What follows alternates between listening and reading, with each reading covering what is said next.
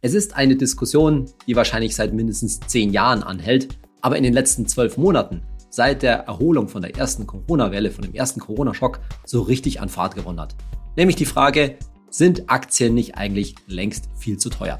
Wie ist das mit den ständigen All-Time-Highs, also dem Fakt, dass wir von Allzeithoch zu Allzeithoch an der Börse jagen? Müsste man denn nicht längst warten mal mit dem Investieren? Sollte man nicht warten auf einen Rücksetzer? Solltest du dein Pulver nicht trocken halten? Dieser Frage gehen wir in meiner heutigen Episode von meinem Podcast Geld ganz einfach mal nach. Ich bin Saidi von Finanztipp. Bei Finanztipp sind wir der Meinung, Finanzen kannst du selbst. Und wir zeigen dir wie. Wenn man sich Charts anschaut von großen internationalen Aktienindizes, wie zum Beispiel dem MSCI World oder auch dem amerikanischen S&P 500 oder eben einem anderen großen Index und sich die letzten Jahre anschaut, gerne auch eben die letzten zehn Jahre, dann ist das fast schon ja die beste aller Welten. Denn da geht's einfach kontinuierlich nach oben. Klar, da gibt's so die eine oder andere Schwankung, aber wenn man da so eine schöne Trendlinie durchlegt, zum Beispiel immer die Hochs miteinander verbindet oder einfach einen Durchschnitt bildet, dann ist das eine super schöne Linie, wo es einfach nur immer weiter nach oben geht. Und fast schon eben die beste aller Welten, die, ja, wenn du zum Beispiel erst in den letzten Jahren mit dem Investieren begonnen hast, wo du fast gar nichts anderes kennst. Gar nichts anderes? Naja, da gibt's schon so einen hässlichen Knick da gegen, gegens Ende ran, nämlich der Corona-Knick natürlich. Im letzten Jahr, Februar, März 2020, krasser Abfall. Aber, das haben wir auch schon mal angesprochen, das Krasse ist natürlich, wie schnell sich das auch wieder erholt hat. Wie stark die Erholung dann im Sommer 2020 war. Und spätestens seit Herbst 2020 eilen wir eben, wie ich vorhin schon erwähnt habe, wieder von Allzeit hoch zu Allzeit hoch. Und gerade auch die letzten Wochen ging es nochmal ordentlich nach oben. So, Jetzt kann es natürlich sein, dass du eben zu dieser Gruppe gehörst, die jetzt eben mit dem Investieren erst begonnen hat und gar keine andere Welt sozusagen kennt. Und dann kann man das natürlich fürs Normale halten und sagen wir mal so notorische Optimisten, die werden auch sagen, ja, ist doch super, das wird doch immer so weitergehen. Aber vielleicht gehörst du ja auch zu denjenigen, und das könnte ich mir durchaus vorstellen, weil du ja auch meinen Podcast hier verfolgst und ein bisschen ein kritisches Bewusstsein, sage ich jetzt mal, hast, denen bei dem Blick auf so einen Chart dann ein bisschen mulmig wird. Ne, weil das AID erzählt ja auch immer wieder, dass so Einbrüche am Aktienmarkt sind ganz normal. Da kann es auch mal um 30, 40, vielleicht sogar 50 Prozent nach unten gehen. Ja, steht das jetzt nicht dann irgendwann mal wieder an. Also gerade wenn es jetzt so krass nach oben gegangen ist in der letzten Zeit, muss man da nicht damit rechnen, dass demnächst mal ein Rücksetzer kommt. Oder zumindest, wenn der nicht demnächst kommt, ist es nicht einfach schlauer abzuwarten, anstatt sozusagen maximal teuer auf dem All-Time-High, auf dem Allzeithoch, jetzt wo die Aktienindizes weltweit, der MSCI World, so teuer, so hoch sind wie noch nie historisch, wie noch nie, noch nie seit mehr als 50 Jahren, da macht es doch nicht wirklich Sinn zu kaufen, oder? Da könnte man doch auch mal überlegen zu sagen, na ja, jetzt warte ich halt mal ab, vielleicht ja, wenn du einen richtig ordentlichen ETF-Sparplan zum Beispiel hast, sollte man den nicht vielleicht runterfahren, vielleicht sogar mal aussetzen. Im Extremfall solltest du nicht jetzt mal Gewinne mitnehmen, also was verkaufen, rausgehen und dann eben, wie ich es vorhin schon erwähnt habe, das Pulver trocken halten, wie man so schön sagt, um dann, wenn es irgendwie niedriger ist, wenn es unten ist, wieder schön einzusteigen. By the dip, wie man auch so schön sagt. Was ist denn von so einer Taktik zu halten?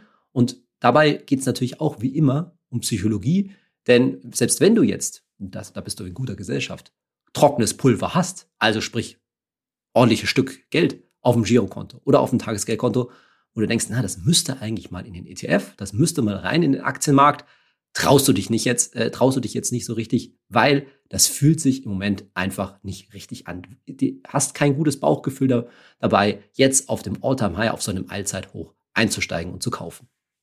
Jetzt könnte man an dieser Stelle anfangen mit einer Diskussion über sogenannte Kennzahlen. Das heißt, man könnte sich damit beschäftigen, wie eigentlich Aktien, wie der weltweite Aktienmarkt bewertet ist, wie man sagt. Da gibt es verschiedene Kennzahlen, auf die ich jetzt gar nicht näher eingehen will, wie zum Beispiel das Kurs-Gewinn-Verhältnis oder das Kurs-Buch-Verhältnis und noch viele andere Sachen. Letztendlich machen all diese Zahlen immer Folgendes, dass sie die aktuellen Börsenkurse, also die Kurse eben, ins Verhältnis setzen zu irgendwelchen betriebswirtschaftlichen oder auch volkswirtschaftlichen Kennzahlen, insbesondere zum Beispiel zu den Gewinnen der Unternehmen. Und dabei geht es in aller Regel nicht um die vergangenen Gewinne, weil die interessieren natürlich für die Börsenkurse nicht mehr, weil die sind ja schon eingesackt, auf gut Deutsch gesagt, sondern um die künftigen Gewinne, also um die erwarteten Gewinne. Die Gewinne nächstes Jahr oder in den nächsten zwei oder drei Jahren zum Beispiel. Und darauf aufbauen dann auch, wie viel diese Firmen eigentlich gerade wert sind, wie die Cashflows aussehen werden, die Geldströme aussehen werden, etc. Der Witz an der Sache ist natürlich, es geht immer um Erwartung, um die erwarteten Gewinne, sprich um die Zukunft. Und die Zukunft ist halt nun mal notorisch unsicher. Sprich, man kann sich lange über diese Kennzahlen aus, äh, austauschen. Wenn aber die entsprechenden Gewinne zum Beispiel und die anderen Kennzahlen in der Zukunft nicht so ausfallen, wie man gedacht hätte, das beste Beispiel war eben Corona, wo keiner damit gerechnet hätte, dass jetzt kurz mal eine weltweite Pandemie um die Ecke biegt und dann entsprechend kurz mal zumindest die Gewinnaussicht massiv eintrübt, dann sieht man, dass mit diesen Kennzahlen in aller Regel nicht so wahnsinnig viel gewonnen ist. Sie geben schon einen gewissen Inhalt, äh, Anlass oder einen gewissen Hinweis darauf, wo wir gerade stehen, aber sie sagen aus meiner Sicht relativ wenig darüber aus, wie es halt nun mal zumindest mal auf mittelfristige Sicht weitergeht. Und das ist ja das, was dich im Wesentlichen interessiert. Mit anderen Worten, was steckt wieder dahinter? Eine Timing-Diskussion. Ist das Timing am Markt jetzt gerade richtig? Sind wir hoch oder sind wir tief? Wie geht's, wie geht's weiter? Ist es ein günstiger Einstiegszeitpunkt oder nicht? Oder andersherum, ist es ein günstiger Zeitpunkt zu verkaufen oder nicht? Und wenn du meinem Podcast gefolgt bist, dann weißt du schon, dass wir bei Finanztipp als Vertreter des passiven Investierens Buy and Hold hier prognosefreies Investieren empfehlen. Mit anderen Worten zu sagen, diese ganzen Prognosen, wie es in der Zukunft weitergeht, die funktionieren halt immer nur sehr begrenzt. Und das sieht man eben daran, dass sich sehr viele aktive Investoren, ob das jetzt Fonds sind oder andere, sehr schwer tun, schlauer zu sein als der Markt. Ja, da gibt es natürlich immer welche, die, ich sage jetzt mal ein bisschen böse, per Zufall besser sind als der Markt. Aber so richtig langfristig systematisch schaffen das viele nicht, aufgrund auch der hohen Kosten, die bei so einem aktiven Management letztendlich entstehen. Lange Rede, kurzer Sinn. Für dich als Privatanleger empfehlen wir dir eben prognosefrei zu investieren. Und das heißt, sich von diesen ganzen Zukunftserwartungen, Prognosen, Markterwartungen, von dem ganzen Timing-Thema frei zu machen. Also nicht darauf zu gucken, ob das jetzt hoch oder tief ist, wann du investierst und wann nicht. Aber das sagt sich halt so leicht. Und warum sagt sich das so leicht? Weil du vielleicht auch zu der Gruppe gehörst, wie viele von uns, die natürlich auf die Charts, die ich vorhin schon erwähnten, schauen. Und was ich in dieser Episode ein bisschen deutlich machen will, dass dieser Blick auf die Charts trügerisch sein kann weil er ist halt immer nur eine Momentaufnahme und vor allen Dingen eine Momentaufnahme in, als Rückschau. Wir schauen zurück auf einen bestimmten Zeitpunkt, auf die letzten zwölf Monate, auf die letzten 36 Monate, auf die letzten zehn Jahre oder wie lange auch immer. So, und wie wir vorhin schon gehört haben, vom jetzigen Zeitpunkt her sieht das total super aus und kann dann eben zu so einem ja, Verdacht führen, dass du denkst, hm, da wird mir aber mulmig, wenn das in letzter Zeit so steil hochgegangen ist. Aber da ist eben dieser Blick auf den Chart trügerisch, weil er verleitet uns dazu zu denken, naja, wir sind jetzt ganz oben, da muss es eben wieder runtergehen und dann vielleicht irgendwann wieder rauf. Weil wir irgendwie denken, dass so ein Aktienmarkt, so ein Chart, ein ETF oder was auch immer, ja letztendlich in einem gewissen Korridor verläuft. Das denken wir zwar nicht, ob, äh, nicht automatisch, aber das, dazu verleitet uns eben der Blick auf den Chart, dass wir uns denken, ja, jetzt sind wir jetzt quasi ans Dach des Korridors also oben angekommen. Und dann ist doch die Wahrscheinlichkeit, dass es wieder runtergeht, also Richtung untere, unteres Ende des Korridors, ist doch die Wahrscheinlichkeit ist größer, als es jetzt sozusagen das Dach durchbricht. Das denkst du dir vielleicht beim Blick auf so einen Chart nicht aktiv, aber das ist etwas tatsächlich, was, wozu uns dieser Chart verleitet. Das ist vielleicht jetzt als Podcast hier ein bisschen schwer dir vorzustellen, aber stell dir mal vor, du bewegst dich in einem Raum mit einer Decke und einem Boden und erwartest, dass wenn man da sozusagen eine Kurve durchlegt, dass die oben an der Decke wieder abprallt. Und das ist automatisch das, was uns eben nochmal der Blick auf solche Charts ein bisschen ins Gehirn setzt. Und dabei ist das eigentlich irrational. Und dazu kommen wir jetzt. Entscheidend ist dabei, dass du dir eben beim Blick auf solche Charts klar machst, dass du immer ganz rechts stehst natürlich. Ne? Immer vom heutigen Zeitpunkt in die Vergangenheit zurückblickst und dass alles, was noch weiter nach rechts ist, also die Zukunft, natürlich unbekannt ist. So, ich will das mal versuchen an einem Gedankenbeispiel klar zu machen. Stell dir mal vor, wir sind nicht heute, sondern 2012. Und du blickst zum Beispiel, da kommst du dich immer auf den Zeitabschnitt an, auf die letzten drei Jahre zurück. Dann hast du von 2009 bis 2012 auch einen sehr schönen Anstieg im MSCI World drin. Aber natürlich, wenn ich sage 2012, das wirst du wahrscheinlich auch wissen, dann ist dein Gedächtnis immer noch geprägt von was? Von der großen Finanzkrise natürlich, von 2007, 2008. Das heißt, wenn du den Chart nur um ein paar Jahre nach hinten nach noch verlängerst, dann siehst du den riesigen Einbruch 2007, 2008. Und außerdem, so vom Nachrichtenumfeld her, stecken wir natürlich mittendrin in der Eurokrise, Griechenland-Drama und so weiter. So, und da kann ich natürlich das Gefühl beschleichen, uh, jetzt hat sich das richtig schön erholt, jetzt ist es steil hochgegangen, war ja auch so, wenn man jetzt nur die letzten drei Jahre sich anschaut. Hm, da könnte man doch jetzt mal wieder Gewinne mitnehmen, abwarten, da kommt doch vielleicht ein Rücksetzer. Jetzt ist es nicht schwer wahrscheinlich für dich vorzustellen, dir vorzustellen, wie das von 2012 bis letztendlich heute weitergegangen ist. Jetzt 2012 abzuwarten, wäre ja fast schon eine Katastrophe gewesen. Denn A, ist es natürlich weiter krass nach oben gegangen und zweitens hättest du wahrscheinlich gar nicht so leicht einen optimalen Einstiegszeitpunkt gefunden, weil es ging so schnell nach oben, trotz aller Euro-Krisen und so weiter, dass du dir immer gedacht hast, oh, jetzt kommt das nächste All-Time-High, jetzt muss ich ja wieder warten und das nächste All-Time-High, ich muss wieder warten. Moment mal, All-Time-High, All-Time-High? Kommt dir die Situation bekannt vor? Mhm. Das ist eine ganz ähnliche Situation wie heute. Das heißt, wenn man mal den Zeitraum so dann 2015 überschnitten hat, dann sind wir bereits im Bereich der All-Time-Highs. So hoch war zum Beispiel der MSCI World nie in seiner Geschichte. 2015, das ist jetzt sechs Jahre her. Also hättest du jetzt, wenn du auf All-Time, wenn du abgewartet hast, All-Time High, All-Time High, hättest du seit 2015 gewartet. Oder du wärst zu den ganz Mutigen gehört und hättest im März letzten Jahres, März 2020, mitten im Corona-Krieg, wo keiner wusste, wie es mit der Weltwirtschaft angesichts von Lockdowns und so weiter weitergeht, hättest investiert. Nee, glaube ich nicht. Denn die Anzahl der Leute, die tatsächlich diesen Zeitraum getroffen haben, die ist verschwindend gering. Was will ich damit sagen? Dieses, wir starren auf All-Time-Highs und sind dann geneigt zu warten, unser Pulver trocken zu halten, das ist eine Situation, die wir in den letzten Jahren sehr häufig haben und die überhaupt am Aktienmarkt relativ häufig ist. Und jetzt kommen wir schon zum Clou dieser heutigen Episode. All-Time Highs am weltweiten Aktienmarkt, an breit, in breit gestreuten Aktienindizes sind ganz normal. Es ist ganz normal, dass All-Time Highs immer wieder passieren. Warum?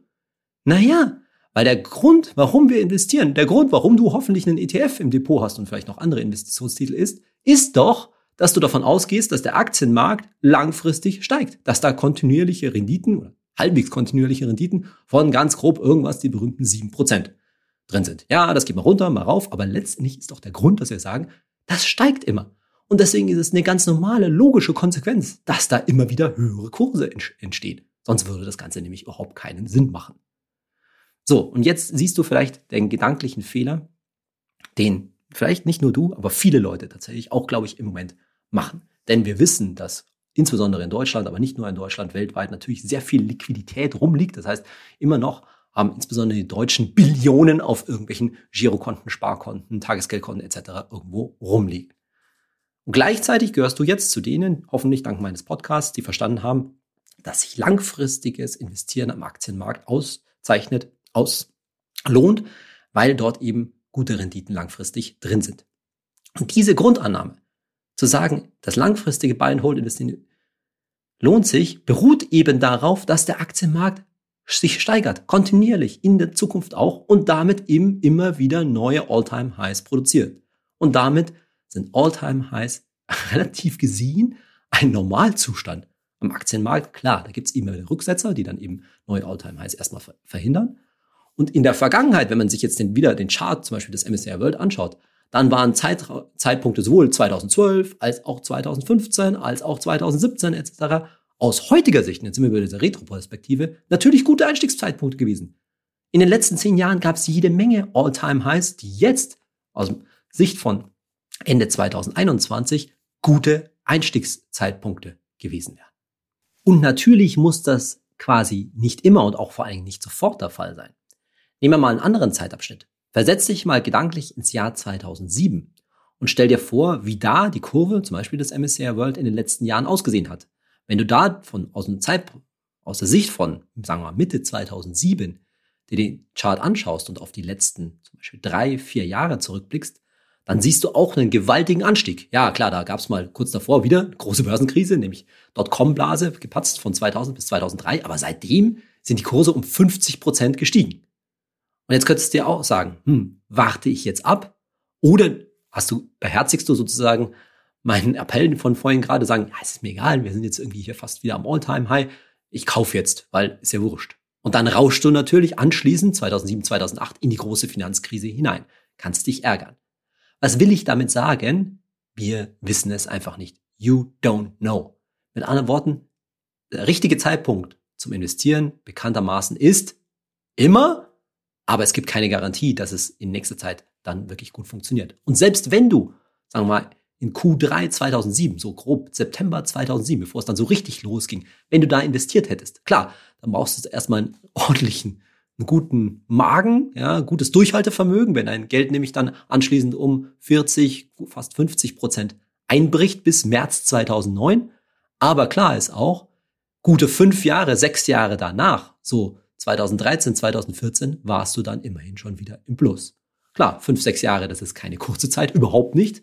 Aber es ist auch nicht so, dass es jetzt eine totale Katastrophe war, im in 2007 zum Beispiel zu investieren. Natürlich braucht man dann halt eben etwas mehr Geduld. Und das ist eben immer das Durchhaltevermögen an der Stelle, dass, dass ich da predige und bekanntermaßen hilft in so einer Situation natürlich ein ETF-Sparplan, mit dem du dann in so einem Fall nicht nur günstige Kurse ein, einsammelst, sondern wie immer ein ETF-Sparplan ist eben ein Plan, eine Strategie, ein Entschluss, den du gefasst hast und der wird dich wahrscheinlich besser durch so eine Krise durchtragen, weil du eben sagst, hey, ich halte mich jetzt an diesem Plan, an meinem Sparplan eben fest.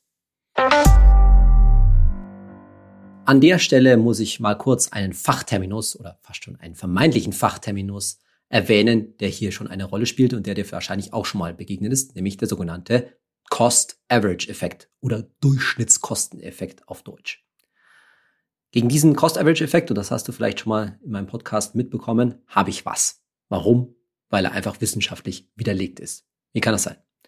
Erstmal, was meint der Cost-Average-Effekt? Der Cost-Average-Effekt wird auch gerne beworben, gerade von Leuten, die dir vielleicht auch einen Fondssparplan auf einen nicht so günstigen ETF zum Beispiel, vielleicht von deiner Bank verkaufen wollen.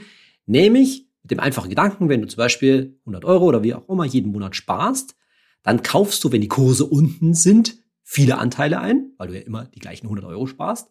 Und wenn die Kurse, Kurse oben sind, kaufst du weniger Anteile ein. Also du kaufst viel, wenn es billig ist, und du kaufst wenig, wenn es teuer ist. So, das klingt erstmal total super. Und wenn man sich jetzt vorstellt, du fängst bei irgendeinem Kurs an, dann geht's runter, dann kaufst du viele Anteile ein und dann steigt's wieder, dann hat der ETF, der ETF geht wieder auf seinen alten Kurs, dann hast du viele Anteile eingesammelt und hast natürlich Gewinne gemacht. So, was erstmal so toll klingt, ist eben wissenschaftlich vielfach widerlegt worden. Und man kann das auch ganz leicht erklären, warum es das, warum das nicht stimmt. Ganz einfach deshalb, weil es ja um die Frage geht, was ist denn eigentlich besser? Zum Beispiel 10.000 Euro auf einmal in den Aktienmarkt zu schmeißen oder das auf zum Beispiel 10 Raten a 1.000 Euro zu verteilen, über 10 Monate zu strecken. So, und wenn man das über beliebige Zeiträume sozusagen simuliert, was passiert dann?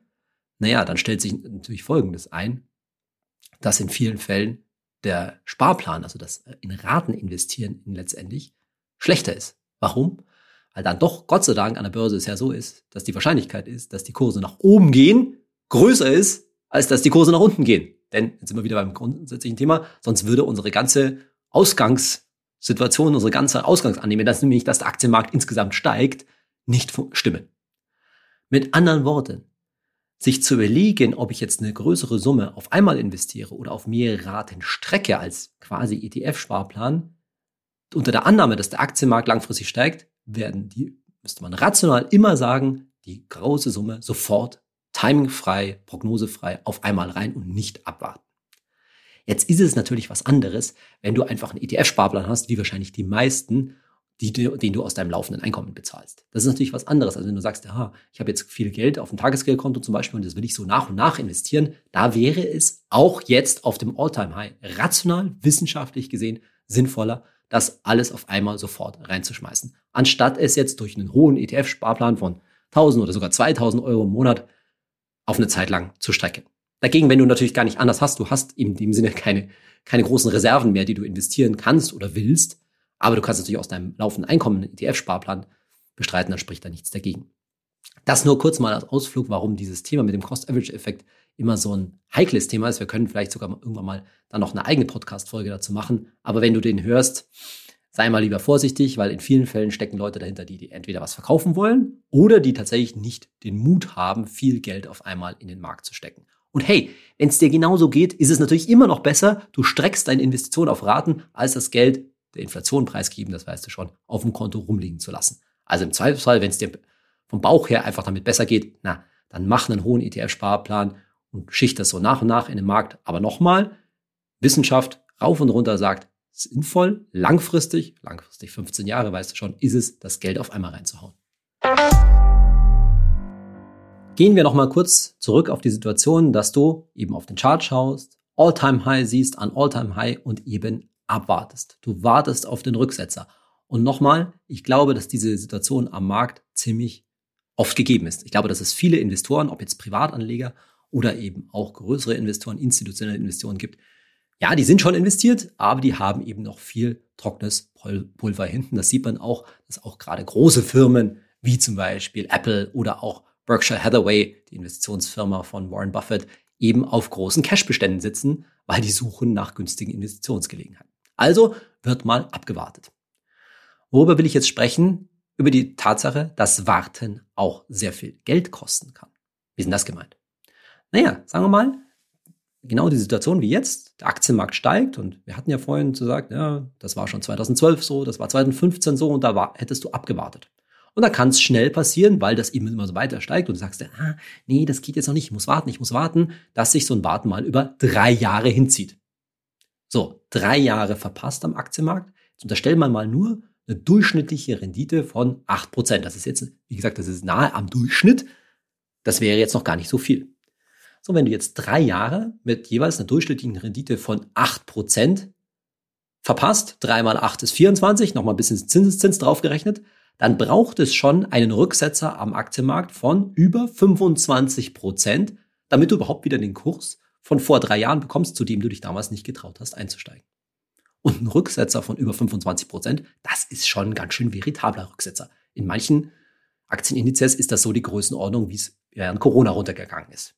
Also, macht ihr klar, drei Jahre warten, durchschnittlicher Kurs, das ist 25% Rückschlag. Das ist schon nicht mehr ganz klein. Das ist schon ein ordentlicher Knick. Das war jetzt aber durchschnittliche Rendite. Jetzt nehmen wir mal nur zwei Jahre, in denen es ordentlich nach oben geht. Und zwar nicht ordentlich im Sinn von total krass, sondern einfach eine gute Rendite in einer guten Börsenphase. Da bewegen wir uns im Bereich von 15% pro Jahr. Ja, 15% in manchen Jahren im Aktienmarkt ist gar nicht so selten. Es gibt ja Jahre, da steigt der Aktienmarkt um 30 und, und mehr. Zum Beispiel ungefähr in den letzten zwölf Monaten ist der MSCI World um diese, diese Größenordnung gestiegen. Aber jetzt sagen wir, wir verpassen, so verpasst auf das, durch das Warten, durch das Starren auf das All-Time-High 15 Prozent. Und zwar nur zwei Jahre in Folge. Zwei gute Börsenjahre hinter Folge mit jeweils 15 Prozent. Naja, 2 mal 15 ist 30, Zinseszins drauf. Dann braucht es schon nach diesen zwei Jahren einen Börsenrücksetzer um über 30 Prozent, damit du wieder den Kurs bekommst, den du vor zwei, bei dem du dich vor zwei Jahren nicht getraut hast zu investieren. Börsenrücksetzer um über 30 Prozent. Das ist dann, du merkst schon, da wird es dann schon ganz schön heftig. Mit anderen Worten, je länger du wartest, desto größer muss letztendlich der Crash sein, der dann kommt, damit du letztendlich durch das Warten keine Verluste gemacht hast. Und jetzt sind wir wieder im Bereich der Psychologie. Vielleicht sagst du dir, wenn du jetzt zum Beispiel tatsächlich mit einem Teil deines Geldes gewartet hast, so denkst du, naja, ist ja egal. Habe ich halt jetzt gut ein bisschen Börsenanstieg oder auch einen guten Börsenanstieg verpasst, nicht so schlimm. Dagegen, was hält dich eigentlich davon ab zu investieren? Naja, die Angst vor Verlust natürlich. Weil du dich wirklich ärgern würdest, jetzt zum Beispiel 10.000 Euro reinzuwerfen und dann kurze Zeit später, ein paar Monate später zu sehen, dass das nur noch, ich sage jetzt mal, 7.000 wert ist, dass 3.000 Euro weg sind. Und hier kommt so eine Schiefe in unserer Wahrnehmung zustande. Nämlich, dass uns solche Verluste ziemlich ärgern. Die bereiten uns Ärger, die bereiten uns sogar Schmerz. Das hat man in verschiedenen Studien, psychologischen oder letztendlich auch physiologischen Studien äh, gemerkt, dass wirklich solche Verluste, wenn wir die sehen, die aktivieren quasi das Schmerzzentrum. Das macht uns, habe ich ja schon öfter gesagt, schlechtes Bauchgefühl oder Bauchschmerzen einfach. Dagegen entgangene Verluste, sich zu sagen, ah ja, jetzt war ich zwei oder drei Jahre nicht investiert und habe hab 25 oder 30 Prozent Rendite verpasst, das schmerzt uns nicht so sehr. Da sind wir viel leichter dazu geneigt, darüber hinwegzusehen. Das kennst du doch, kannst du doch wahrscheinlich an dir selbst auch nachvollziehen. Wenn du sagst so, oh, ich habe jetzt hier Geld, da würde ich, jetzt stell dich die Frage, jetzt verlierst du 30 Prozent davon, geht auf 7000 runter, ouch. Wenn ich dir gleich sage, das könnte aber 30.000, äh, Entschuldigung, 30 Prozent mehr sein, also auf 13.000 gegangen, sagst du, ach ja, blöd, aber nicht so schlimm. Das tut nicht so weh.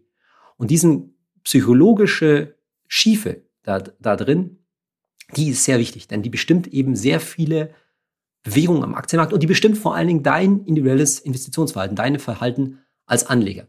Also mach dir das klar, für dich selber, wie für die meisten Leute, ist es sehr wahrscheinlich so, außer du bist ein wirklich krasser, notorischer Optimist, ist es wahrscheinlich so, dass Verluste, auch wenn es keine realisierten Verluste übrigens sind, wenn es nur die Verluste, die im Depot stehen sind, die tun erheblich mehr Wert als die Rendite, die dir entgangen ist. Warum wahrscheinlich auch? Weil du die nie gesehen hast. Du kannst dir das nur ausmalen. Ja, wenn ich jetzt vor drei Jahren investiert hätte, dann wäre mein Geld, das ist sehr hypothetisch. Diese Opportunitätskosten, ökonomisch gesprochen, die siehst du nicht so richtig. Die kannst du dir vielleicht ausrechnen, aber du hast in deinem Depot, in deinem Depotauszug, in deiner App auf dem Handy, wo auch immer, nicht stehen, sie hätten jetzt aber längst 3000 Euro mehr haben können im Depot oder 10.000 Euro mehr oder wie auch immer.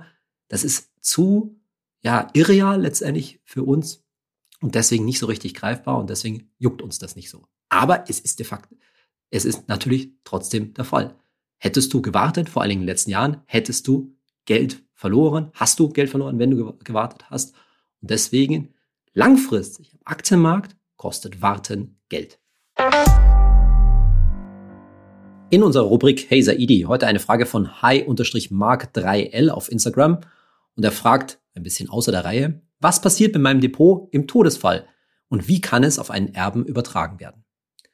Jetzt kommen wir zu einem Thema, ich hatte es kurz mal schon angesprochen, glaube ich, in diesem Podcast, wo ich sage, da hat ein ETF-Investment langfristig als Vermögensaufbau gegenüber einer Immobilie zum Beispiel auch einen gewissen Vorteil. Denn die Antwort an iMark 3L ist total einfach.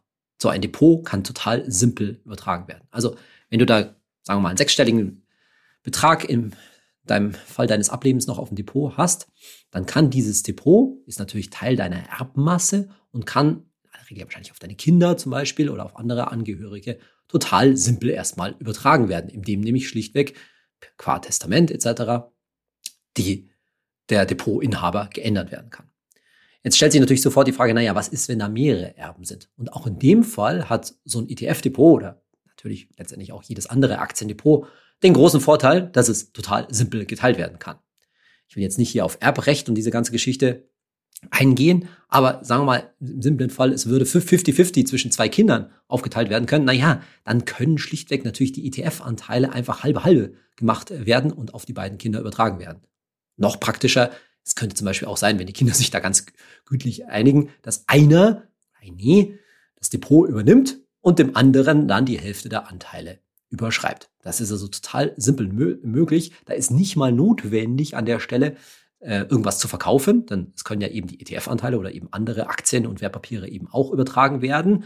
Ist nur die Frage, schlägt dann die Erbschaftssteuer zu? Da nur noch mal kurz der Hinweis, dass zumindest mal an Ehepartner 500.000 Euro in zehn Jahren steuerfrei übertragen werden können und an pro Kind 400.000 Euro. Ich behaupte jetzt mal, das wird dann doch für die meisten Depots wahrscheinlich, zumindest von Privatanlegern, wahrscheinlich langen. Wie das jetzt in 30 Jahren aussieht, wenn unsere Depots alle total dick angeschwollen sind, ob dann diese Freibeträge erhöht worden sind, weiß ich nicht, muss man sehen.